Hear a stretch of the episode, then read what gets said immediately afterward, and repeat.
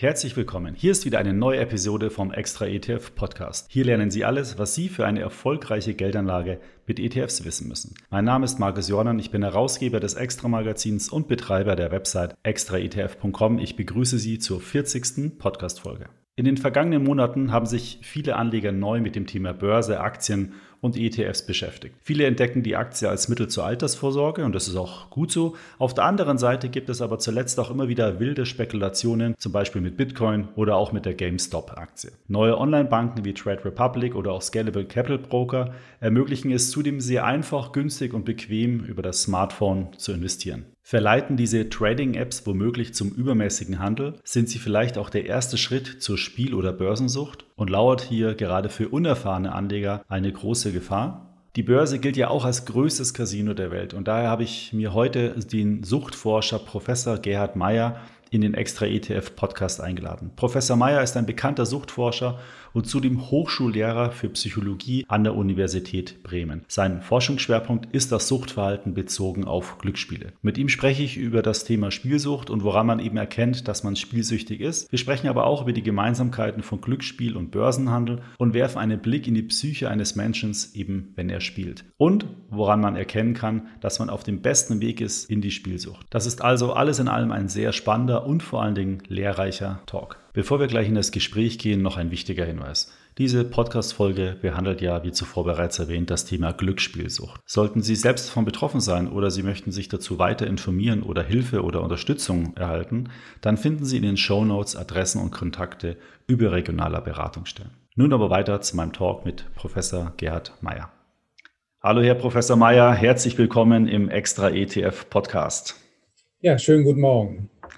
Freut mich, dass Sie die Zeit gefunden haben, heute mit mir zu sprechen. Heute soll es ja um das Thema Spielsucht gehen, Herr Professor. Und bevor wir jetzt gleich direkt in das Thema einsteigen, vielleicht können Sie mal zum Einstieg kurz erläutern, ab wann man denn eigentlich als spielsüchtig gilt. Äh, es gibt insgesamt neun Symptome, Merkmale, anhand derer man solch eine Diagnose stellen kann. Und wenn mindestens vier dieser neun Merkmale erkennbar sind, wird von süchtigem oder pathologischem Spielverhalten gesprochen. Wenn das Glücksspiel als erstes Kriterium zu einem zentralen Lebensinhalt geworden ist, das heißt, wenn Beruf, andere Interessen, Familie immer mehr zur Nebensache wird und das gesamte Erleben und Verhalten auf das Glücksspiel ausgerichtet ist. Wenn die Kontrolle über das Spielverhalten verloren wird, hm. man nimmt sich vor, nur 100 Euro zu verzocken und dann, wenn man einmal angefangen hat, spielt man weiter, bis die ganze Kohle verbraten ist man ist nicht mehr in der Lage, mit dem Glücksspiel aufzuhören, obwohl es gravierende Folgen hat. Man schafft es aber nicht mehr. Das Nicht-Aufhören können ist ein Symptom. Es werden Familienmitglieder belogen, Angehörige, um das Ausmaß der Beteiligung am Glücksspiel zu verheimlichen. Mhm. Äh, es geht so weit, dass man seinen Verlusten hinterherjagt. Ähm, wenn Gelder verloren wurden, wurde, wird immer mehr Geld eingesetzt um die Verluste wieder auszugleichen. Es werden Lügengeschichten erzählt, um das Ausmaß äh, am Glücksspiel zu verheimlichen. Und äh, man riskiert seine berufliche Zukunft, äh, die Ehe wird aufs Spiel gesetzt und trotzdem wird weitergezockt. Das mhm. sind Merkmale, anhand derer man eine Spielsucht diagnostiziert. Das sind ja eigentlich alles nicht so schöne, schöne Themen. Da, da merkt man ja auch schon an den Aufzählungen, die Sie gemacht haben, dass das sehr viel, also dass man da auch in seinem Umfeld sehr viele Menschen, Menschen, nicht nur sich selbst, aber auch sehr viele Menschen in seinem Umfeld verletzen kann. Also wenn man Leute anlügt und so weiter, ja. nur um sozusagen seine Sucht zu ver, vertuschen. Ist nicht so, nicht so schön. Ähm, wir gucken nachher mal drauf, wie so ein typischer Weg aufzeichnet. Aber ich denke vielleicht, dass man das nochmal in eine richtige Mission bringt. Wie viele Menschen sind denn laut dieser Definition oder nach, nach Ihrer Erfahrung heraus in, in Deutschland spielsüchtig? Nach der aktuellsten Prävalenzstudie der Bundeszentrale für gesundheitliche Aufklärung, die stammt aus dem Jahr 2019, sind 0,3 vier Prozent der Bevölkerung als pathologische süchtige Spieler zu bezeichnen. Das sind rund 220.000 Personen. Hinzu kommen noch Menschen, die praktisch vor der Schwelle zu einem süchtigen Spielverhalten stehen, mhm. die das Glücksspiel missbräuchlich benutzen. Und äh, das äh, sind nochmal rund 229.000 äh, Personen in Deutschland. Das ist ja schon eine ganz schön, schöne Menge. Ähm, wir wollen ja nachher auch nochmal die Brücke zur Börse schlagen. Börse ist da ja wahrscheinlich nicht dabei. Was, was wird denn als Spiel oder welche Spiele werden sind, damit einbezogen? Ja? es sind vor allem Glücksspiele mit einer raschen Spielabfolge, mit einer fortlaufenden Option der Spielteilnahme. Stellen Sie sich vor, am Spielautomaten in der Spielhalle kann alle fünf Sekunden das nächste Spiel begonnen werden. An den Glücksspielautomaten in Spielbanken alle ein, zwei Sekunden. Und das ist ein ganz wesentliches Kriterium für das Gefährdungspotenzial verschiedener Glücksspielformen, diese fortlaufende Spielteilnahme. Wenn Sie eben Geld eingesetzt haben, das Spiel ist beendet, Sie haben gewonnen, natürlich mit schönen Gefühlen verbunden, Sie haben verloren, können Sie sofort wieder Geld einsetzen, in der Hoffnung, einen Gewinn zu erzielen. Das mhm. heißt, ich kann praktisch kontinuierlich bei diesen Spielformen mit einer raschen Spielabfolge mich in den Zustand versetzen, in der Hoffnung, einen Gewinn zu erzielen, beziehungsweise im Falle des Gewinns eben verbunden mit Lustgefühlen am Spielteilnehmen. Sie, Sie haben ja auch Kontakt mit äh, Spielsüchtigen, wenn ich das richtig weiß, weil Sie auch immer wieder beim Gericht so als, ich weiß nicht, ob das ein Sachverständiger nennt, äh, Sachverständiger, forensischer Gutachter, mhm. ja. Und äh, die Menschen, die Sie da so kennenlernen, sind das jetzt ähm, eine bestimmte Schicht an Menschen oder zieht sich das durch die gesamte Bevölkerung?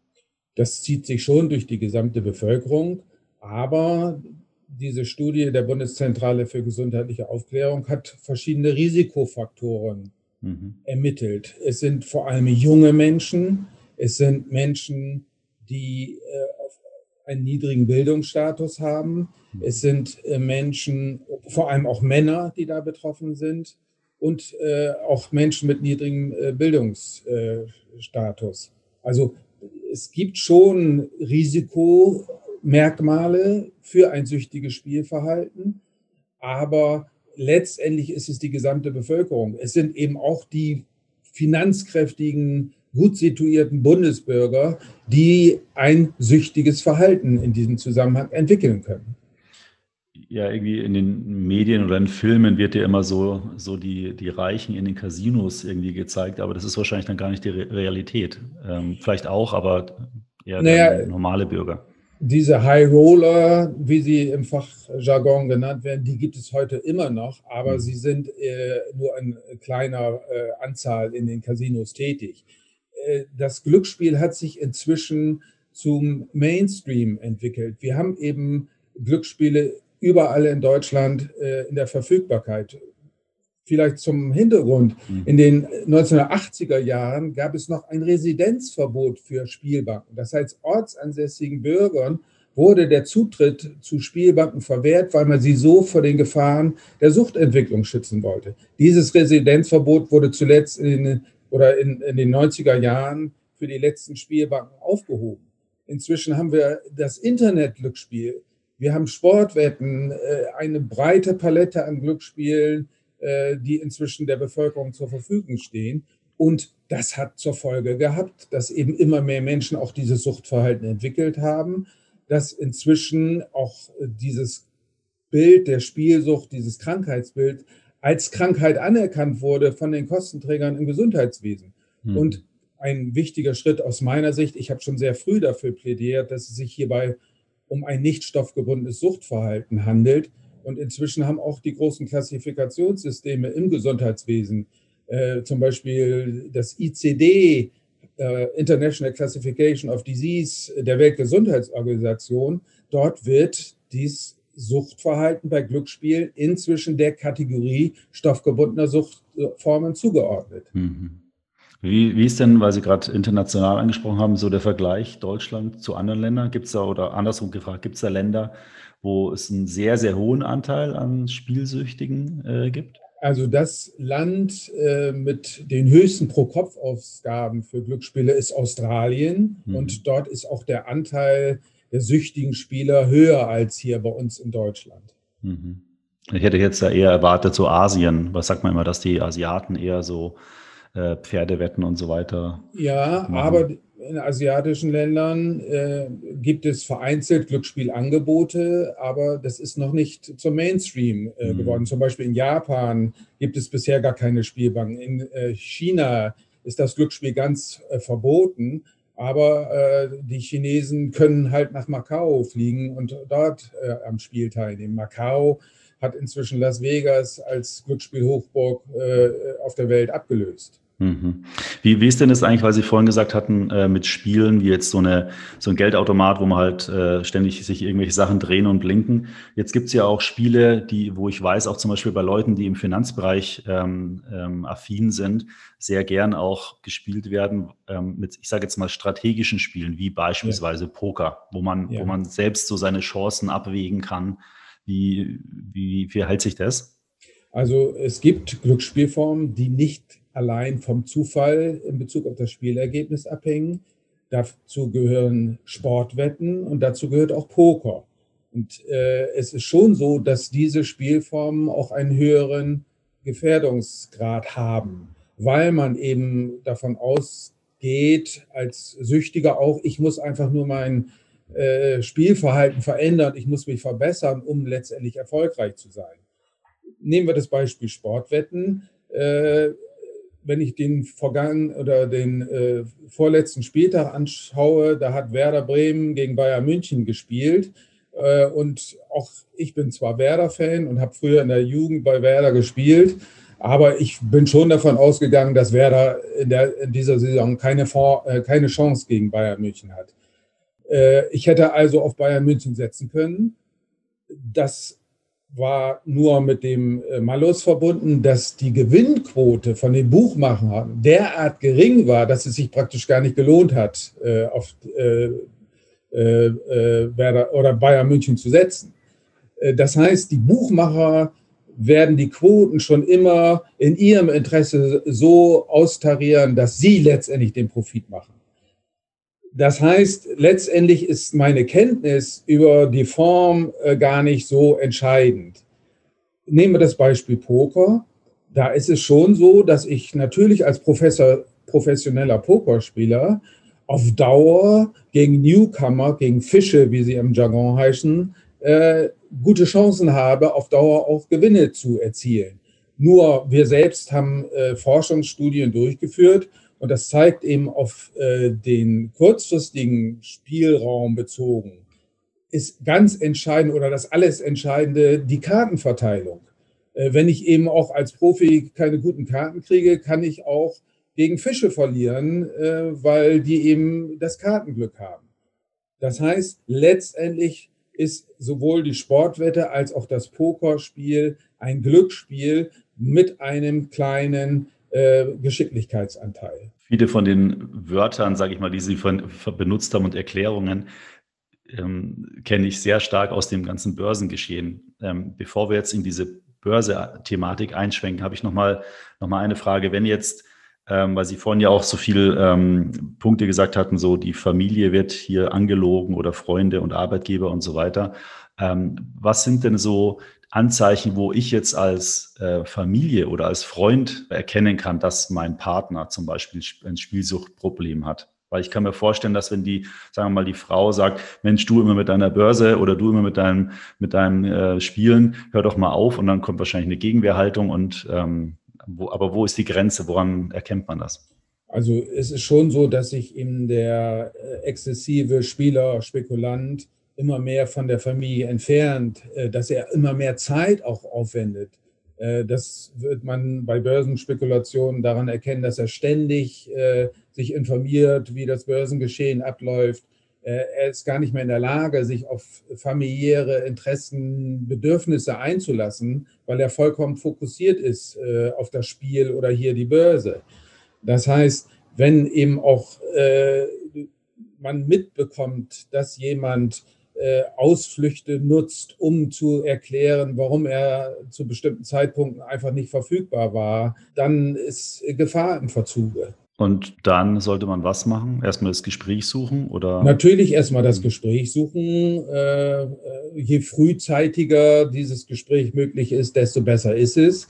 Und äh, das ist letztendlich dann auch in der Therapie eine wichtige Aufgabe im ersten Schritt, die Akzeptanz herzustellen, dass hier möglicherweise doch ein Problem vorliegt. Mhm. Und wenn in der Familie dieses thematisiert wird, äh, dann äh, haben, hat man am Anfang solch einer Karriere sicherlich die größten Chancen, da noch Einfluss zu nehmen. Und wenn es über diese Auseinandersetzung in der Familie eben nicht mehr reicht, jemand auf einen anderen Weg zu bringen, bleiben eben die klassischen äh, Möglichkeiten, die wir in Deutschland haben, von der Selbsthilfe über die ambulante Suchtberatung bis hin zur stationären Behandlung. Wenn man mal richtig tief in dieser Spielsucht, sagen wir mal, versunken ist, sich dann Hilfe holt, ist man da dann geheilt oder, oder hat man dann einfach immer so ein klassisches Suchtverhalten, dass man immer wieder so einen Hang hat, ähm, dann doch, also man darf dann einfach nicht mehr spielen, weil sonst fällt man wieder in die Sucht zurück? Also es ist schon so, dass die Abstinenz äh, das primäre Therapieziel ist. Das heißt, wer einmal glücksspielsüchtig geworden ist oder eben exzessiv an der Börse gezockt hat, der sollte den Kontakt zu diesen Formen meiden und ganz aufhören.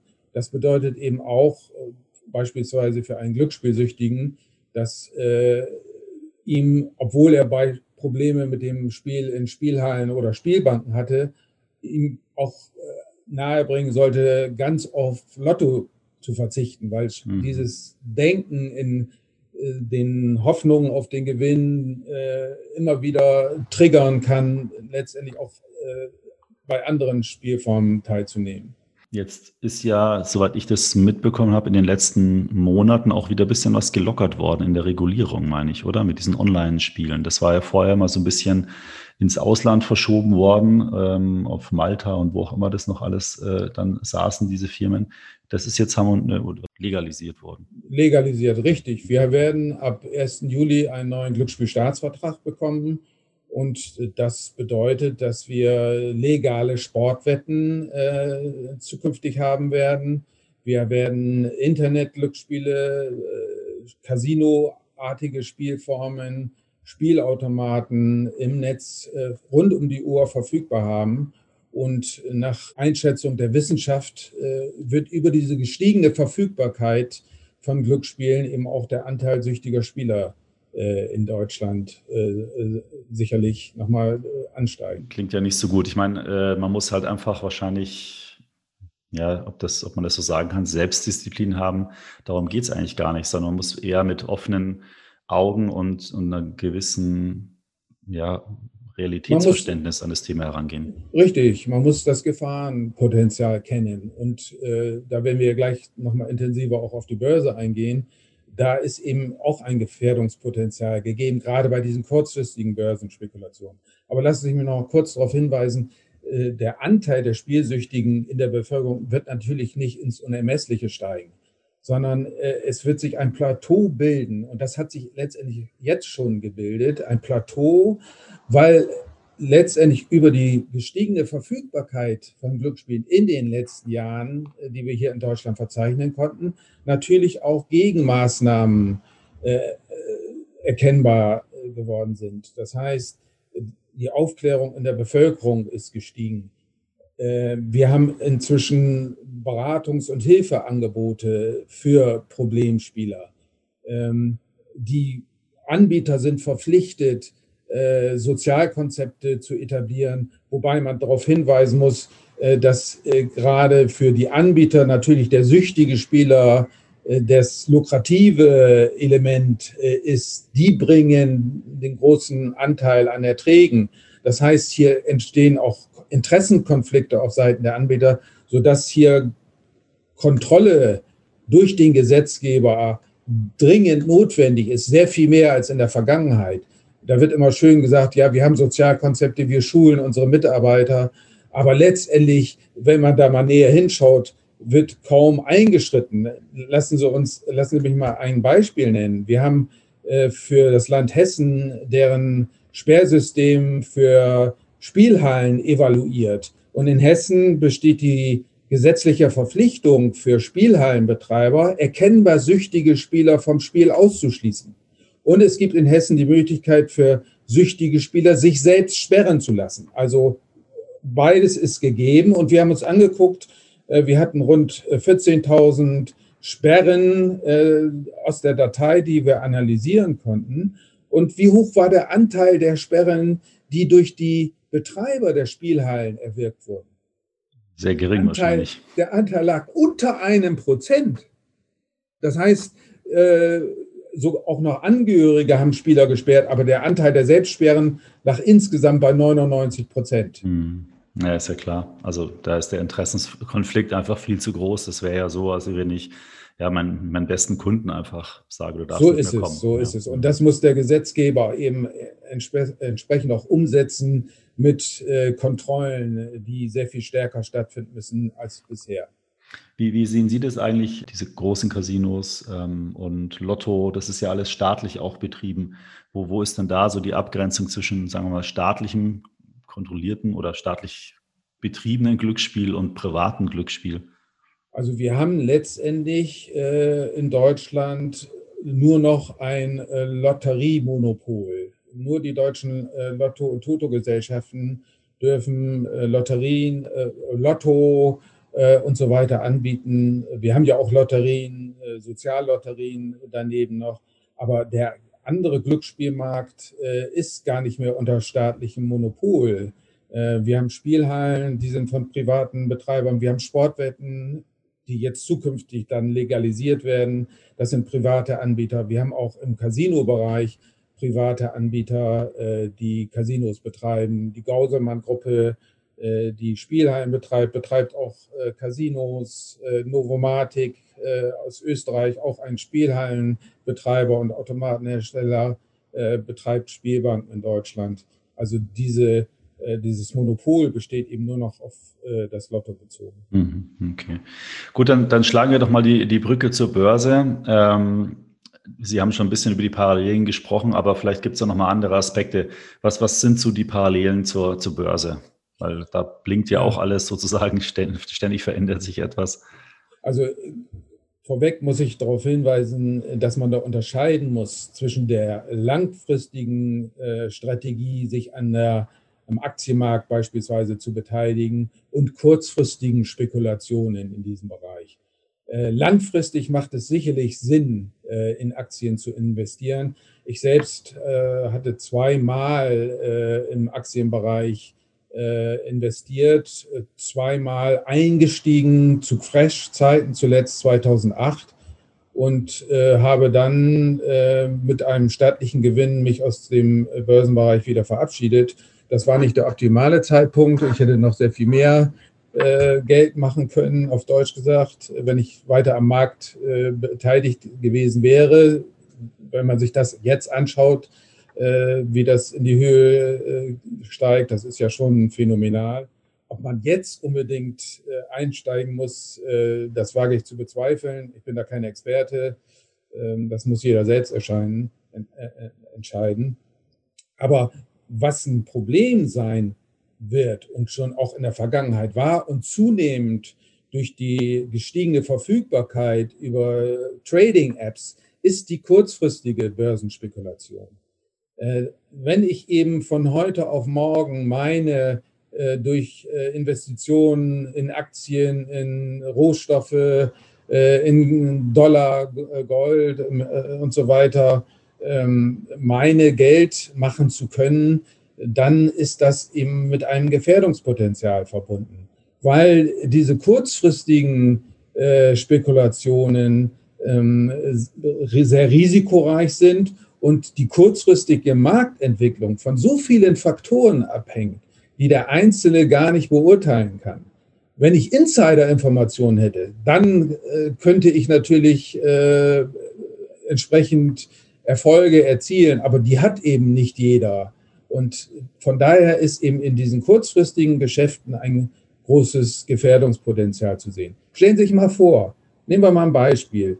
Sie investieren äh, im Aktienmarkt äh, in eine gewisse Aktie.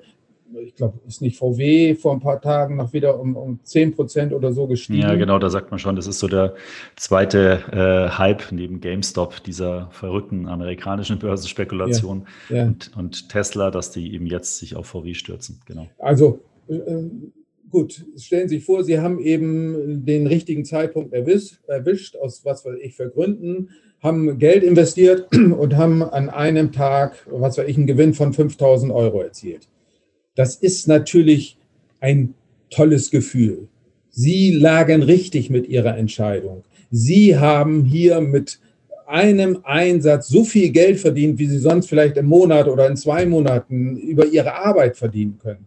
Das sind sehr positive Glücksgefühle. Das, die Fantasie wird angeregt, das mache ich in Zukunft wieder und dann kann ich mir das und das äh, leisten und endlich kann ich meine Weltreise damit finanzieren.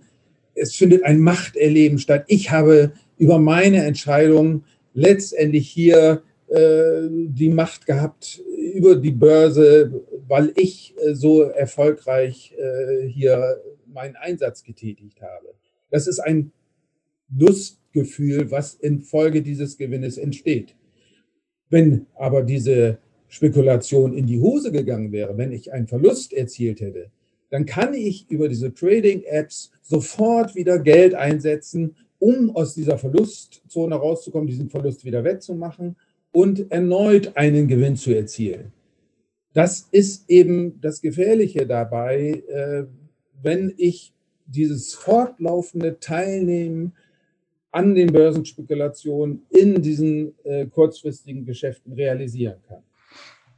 Ja, es gibt ja auch äh, so Apps, ähm, ich weiß nicht, ob die sich jetzt mittlerweile etabliert haben, auch, aber wo man so, ähm, man, man, man sagt quasi nur steigen oder fallen und dann wird geguckt, was zehn Sekunden später der jeweilige Wert, den man da gemacht hat, äh, den man da fixiert hat, auch wirklich gemacht hat. Liegt er über dem Niveau, dann habe ich, keine Ahnung, es war doppelt, liegt er drunter, habe ich alles verloren. Das ist total ja. bekloppt, wenn man sich das mal vorstellt, weil es ja gar nicht mehr um auch die Investition an sich geht, sondern das ist ja wirklich nur noch hin und her daddeln. Also ja. Und äh, was, was man auch berücksichtigen muss, es muss ja oder es kommt schon zu einem positiven Gefühl der Stimulation, der Erregung, der Anregung nach meinem Einsatz. Wenn ich diese äh, Transaktion getätigt habe, gehe ich ja ein gewisses Risiko ein mit meinem Geld, was ich eingesetzt habe. Und allein dieses Eingehen des Risikos stimuliert, regt an, ist mit positiven Empfindungen verbunden. Gerade für diejenigen, die auch risikobereit sind, die Risikoverhalten lieben, äh, die Risikoverhalten als Lust empfinden, als Stimulation brauchen. Und von daher kann schon völlig unabhängig vom Spielausgang hier ein positiver Effekt eintreten. Wie ist denn das eigentlich, ich sage jetzt mal, ein junger Anleger, der jetzt vielleicht gerade über so eine Trading-App, ähm, wie Sie gerade angesprochen haben, neuer Kunde geworden ist, hat er jetzt vielleicht 1000 Euro eingezahlt und, und jetzt fängt er an, irgend, irgendetwas zu machen ähm, der hat logischerweise, weil es ganz neue Erfahrungen sind, wahrscheinlich auch viel stärkere positive wie negative Gefühle. Wenn jetzt ein Anleger, keine Ahnung, schon zehn Jahre an der Börse aktiv ist, also jetzt nicht als super schneller Trader, aber er, er weiß, dass Aktienmärkte steigen und fallen können. Er hat schon das eine oder andere erlebt und der jetzt auch zu so einer Trading-App-Anbieter geht, die gleiche neues Gefühl hat, weil er zum ersten Mal sozusagen sein Geld da investiert, haben die dann die gleichen Gefühle oder ist Erfahrung, ähm, verändert das schon mal? Also ich denke schon, dass Erfahrung verändert, äh, weil der Erfahrene eben auch im Laufe der Zeit sicherlich Verluste erzielt hat. Wir wissen aus der Glücksspielforschung, dass am Anfang vieler Spielerkarrieren Gewinne standen. Äh, es wurden, Geld, es wurden Gelder eingesetzt, die haben zu einem Gewinn äh, geführt. Das belohnt, verstärkt natürlich das Verhalten. Und gerade bei jungen Börsenspekulanten, die auch äh, sicherlich internetaffiner sind, als ich es mit meinen 80, äh, 68 Jahren äh, sicherlich bin, ähm, die werden durch diese rund um die Uhr vorhandene Verfügbarkeit Gelder zu investieren und Gewinne zu erzielen über das Internet sicherlich eher angesprochen. Und von daher ist hier eben auch ein größeres Gefährdungspotenzial gegeben. Aber äh, man muss natürlich auch dazu sagen, dass es nicht nur das Glücksspiel mit seinen Eigenschaften ist oder hier die aktuelle neue Situation äh, mit Trading-Apps äh, bezogen auf Börsenspekulationen, die ein Gefährdungspotenzial ausmachen für die Entwicklung einer Suchtkarriere. Es sind auch individuelle Anfälligkeiten, Vulnerabilitäten, die man da berücksichtigen muss. Und da ist der, das kann natürlich äh, bei jungen Menschen der Fall sein, es kann aber auch bei Älteren äh, der Fall sein. Stellen Sie sich vor, ein äh, Spekulant, der über Jahre an der Börse Gelder investiert hat, ähm, aber in, in, auf, immer bezogen auf längere Zeiträume, der befindet sich in einer kritischen Lebenssituation. Äh, was weiß ich, eine Krankheit oder ein lieb, lieb gewordener Mensch ist gestorben.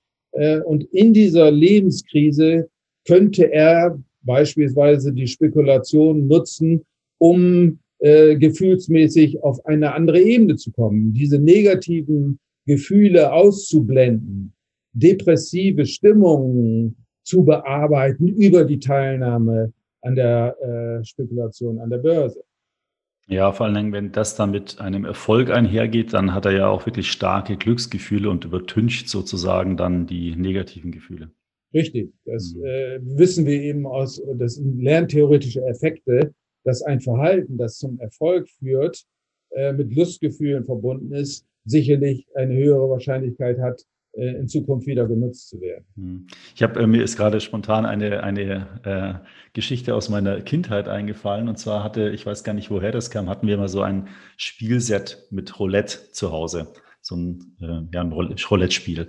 Und dann habe ich mit meinen Eltern da mal gespielt, ähm, mit meinem Bruder und ähm, fand es ganz witzig, habe auch gewonnen. Deswegen, das, was Sie jetzt gesagt haben, hatte ich damals selbst erlebt. Und dann hat mein Vater gesagt, okay, ähm, äh, wir spielen jetzt über echtes Geld, ähm, Taschengeld. Und mhm. ich äh, war dann natürlich übermütig. Ja, klar, mache ich, mache ich. Ja, und äh, natürlich, wie es kommen musste, äh, war dann das ganze Taschengeld für die Woche oder den Monat weg.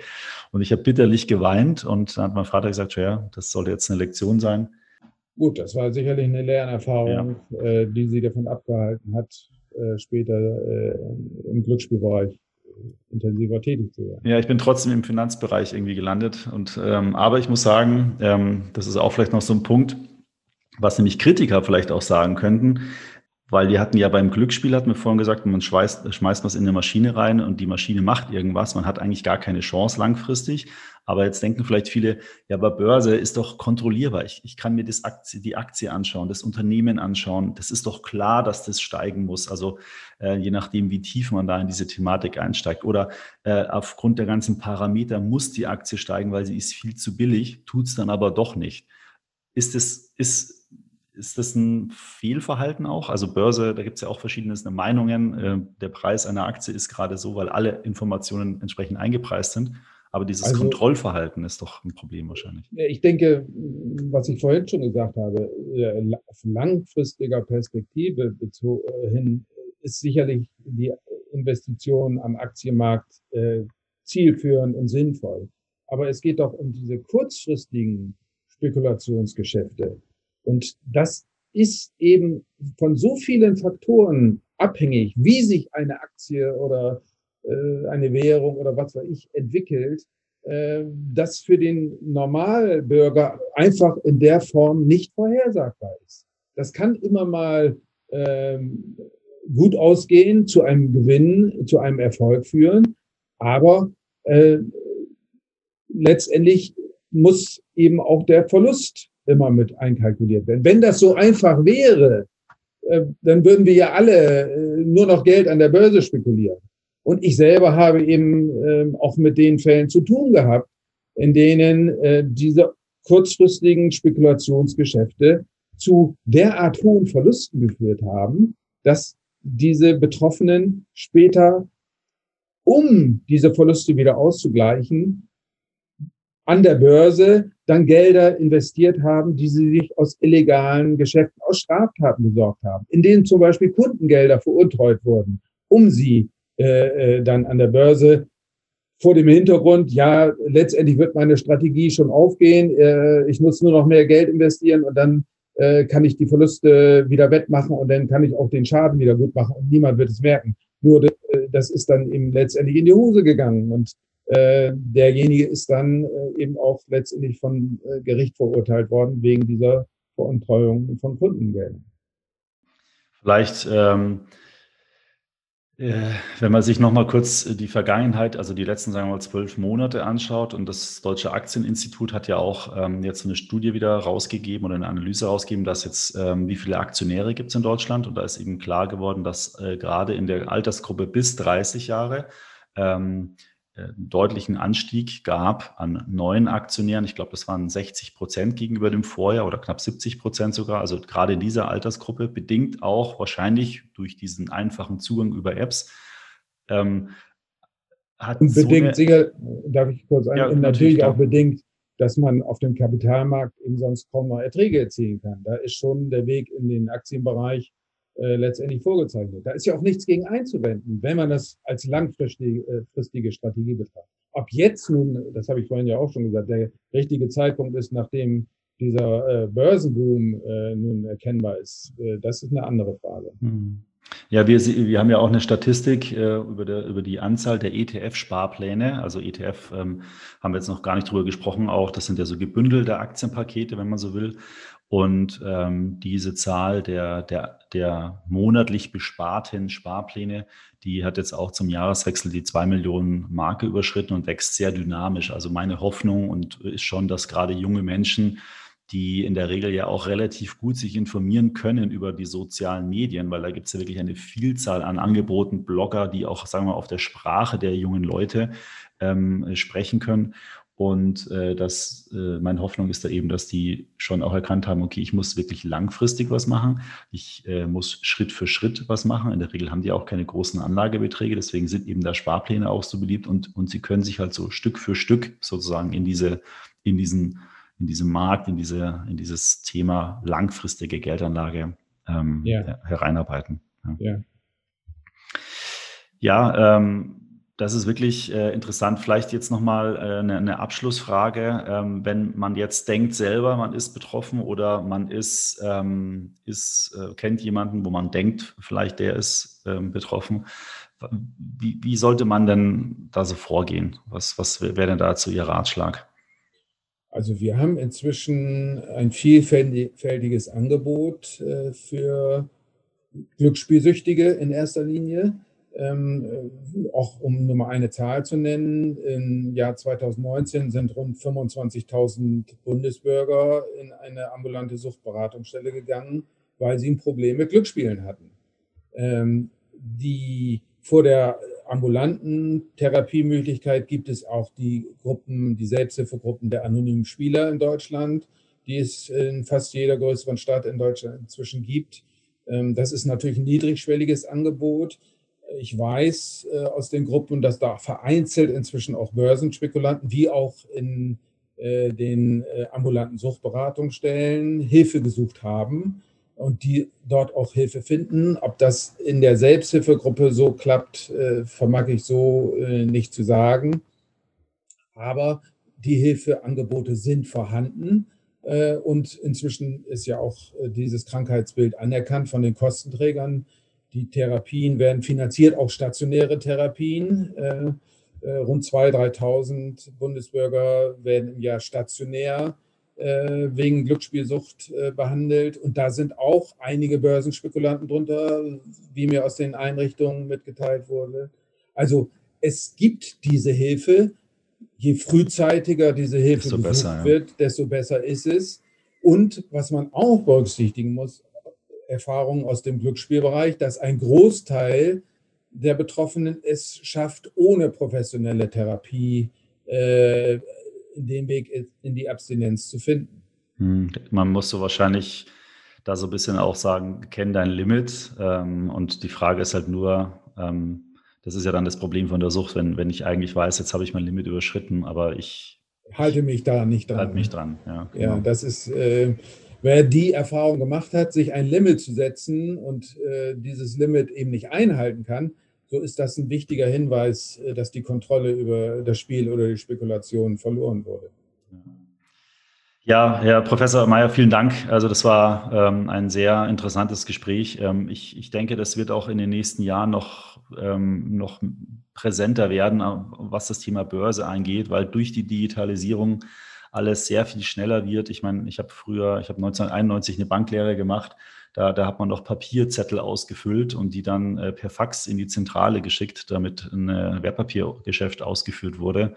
Und heute kann ich innerhalb von 15 Minuten äh, über die App, ähm, egal wo ich bin auf der Welt, ein Konto öffnen und kann äh, ja, vielleicht am nächsten Tag, je nachdem, wie schnell das Geld dann da auf dem Konto eingeht, kann ich schon loslegen. Und das ist Es ist, eine, ist ein sehr großes Privileg, muss ich sagen, ja, weil das ist natürlich, wenn man es richtig einsetzt, das ist so ein bisschen wie mit einer Waffe. Ja, mit einer Waffe kann ich viel Schlechtes tun, aber ich kann auch viel Gutes tun im Sinne von, ich kann äh, mich äh, schützen oder ich kann äh, andere beschützen damit. Ähm, und so ist es da ein bisschen auch. Man muss halt einfach wissen, wie man es einsetzt. Und wenn man es richtig einsetzt, ist es toll. Wenn man es schlecht einsetzt, dann hat man halt ein Problem. Aber von daher macht es eben auch Sinn, äh, dass dieses erhöhte Gefährdungspotenzial dieser Trading-Apps auch äh, öffentlich gemacht wird und darüber diskutiert wird und Leute auch informiert werden, dass hier in diesem Bezug ein Gefährdungspotenzial besteht. Ja, im extra ETF-Podcast geht es ja eigentlich vorrangig um, um die langfristige Geldanlage. Aber ähm, als wir, glaube ich, zum ersten Mal telefoniert hatten, da war gerade diese Hochphase von diesem amerikanischen Börsenspekulation GameStop. Und da hatte ich einen Artikel in irgendeinem Portal gelesen und dachte mir, das ist eigentlich ein super Thema, das sollten wir auch unbedingt mal thematisieren, weil ich glaube, das gehört auch zum Thema Anlegerausbildung einfach mit dazu. Man darf immer nicht nur die schönen Sachen äh, beleuchten, sondern man muss auch ein bisschen die Themen beleuchten, die vielleicht nicht so angenehm sind. Aber wenn man die sich mal verinnerlicht hat, dann hoffe, hoffe ich zumindest, dass wir einen kleinen Teil dazu beitragen können, dass Leute, die vielleicht da die Gefahr haben, in so eine Thematik abzurutschen, nenne ich es jetzt mal, dass die vielleicht ein bisschen jetzt beide in dem Gespräch angeregt haben, da mal ein bisschen drüber nachzudenken und vielleicht auch zu handeln. Ja, aber vielleicht auch noch ein Schlusswort. Auch die Wissenschaft hat inzwischen erkannt, äh, dass hier eine Nähe zwischen diesen spekulativen Börsengeschäften und dem Glücksspiel besteht. Es gibt inzwischen Untersuchungen, da hat man Glücksspieler, süchtige Spieler verglichen mit Börsenspekulanten und da eine deutliche Nähe dieses Problembereiches auch festgestellt. Also auch im Wissenschaftsbereich wird das mehr und mehr zum Thema. Ja, ich hoffe nur, dass es nicht dann in diese Richtung geht, dass wieder Vater Staat kommt und wieder alles wegreguliert, äh, sondern man auch ein bisschen auf die Eigenverantwortung der Menschen setzt. Ähm, das würde ich mir persönlich wünschen, ähm, weil ja, es geht ja letztendlich in, dem Fall, den wir hier auch adressieren, ja um das lang, den langfristigen Vermögensaufbau. Und der ist nun mal mit Aktien ähm, am attraktivsten, weil eben da auch Werte geschaffen werden und ähm, wenn dann so, ich sag mal, Produkte wie Riester-Rente oder sowas rauskommt, wo in, am Ende gar nichts rauskommt, ähm, dann ist es halt auch schade. Also ein bisschen mehr Eigenverantwortung muss sich jeder an seine eigene Nase packen und nicht immer alles tot regulieren. Aber die Anbieter müssen sich auch an ihre Verantwortung erinnern. Und wie gesagt, ich kann das nur unterstützen. Langfristig macht es Sinn, an der Börse äh, sich zu, äh, zu betätigen. Aber kurzfristige Geschäfte, da muss eben auch der Anbieter sehen, äh, dass er da möglicherweise auch Dinge etabliert in seinem System, das Warnhinweise auf ein exzessives Börsentrading von Betroffenen beinhaltet, um dann, dann dort auch aktiv zu werden, wie es im Glücksspielbereich inzwischen auch verlangt wird, äh, dass es da Früherkennungsmerkmale gibt. Und gerade im Internetbereich habe ich ja eine Vielzahl von Informationen. Jede einzelne Spekulation wird festgehalten und ich kann diese Daten analysieren, ob da etwas aus dem Ufer läuft. Ja, das wäre eigentlich leicht möglich. Am Ende hat man dann aber doch wahrscheinlich wieder diesen äh, Thema Interessenskonflikt, den wir vorhin mit der Spielhalle auch hatten, weil wenn ein Broker natürlich von Gebühren lebt und von Umsatz lebt, dann ist ihm natürlich jeder Kunde recht, der ihm auch den Umsatz bringt. Dreht sich so ein bisschen wieder im Kreis. Ja, Herr Professor, vielen Dank äh, für das interessante Gespräch. Ich wünsche Ihnen alles Gute und äh, wirklich herzlichen Dank, dass Sie sich die Zeit genommen haben dafür. Ähm, ich wünsche Ihnen viel Gesundheit vor allen Dingen und vielleicht dann, wenn Sie dann doch wieder mal den Einstieg in die Börse wagen, dann bitte mit ETFs künftig und äh, trotzdem langfristigen Anlagehorizont immer im Auge behalten. Ich danke Ihnen für die Gelegenheit, das Thema zu diskutieren. Sehr gerne. Wiedersehen. Wiederhören. Ich hoffe, Ihnen hat dieses Experteninterview mit Professor Meyer gefallen und es hat Ihnen interessante Einblicke in die Psyche eines Menschen gegeben. Spielsucht ist ein großes Problem. Wenn Sie sich diesbezüglich beraten lassen möchten, dann finden Sie in den Show Notes Adressen und Kontakte über regionaler Beratungsstellen. Wenn Sie hier im Extra ETF Podcast einen speziellen Gesprächspartner hören möchten, dann senden Sie mir doch gerne Ihren Wunsch an podcast.extraetf.com. Ich werde dann versuchen, ob ich das Thema für Sie organisieren kann. Wenn Ihnen dieser Podcast gefällt, empfehlen Sie ihn doch gerne einem guten Freund weiter. Und sofern Sie den Podcast über die Apple Podcast App hören, würde ich mich dort über eine Bewertung sehr freuen. Bis zum nächsten Podcast. Diese erscheint am 14. April. In meiner Episode über das Investieren in Gold habe ich ja bereits angekündigt, dass ich das Thema Rohstoffe ganz allgemein auch noch einmal beleuchten möchte. Denn da gibt es gerade für ETF-Anleger viel zu beachten und genau darum geht es in der nächsten Folge. Bis zum nächsten Mal.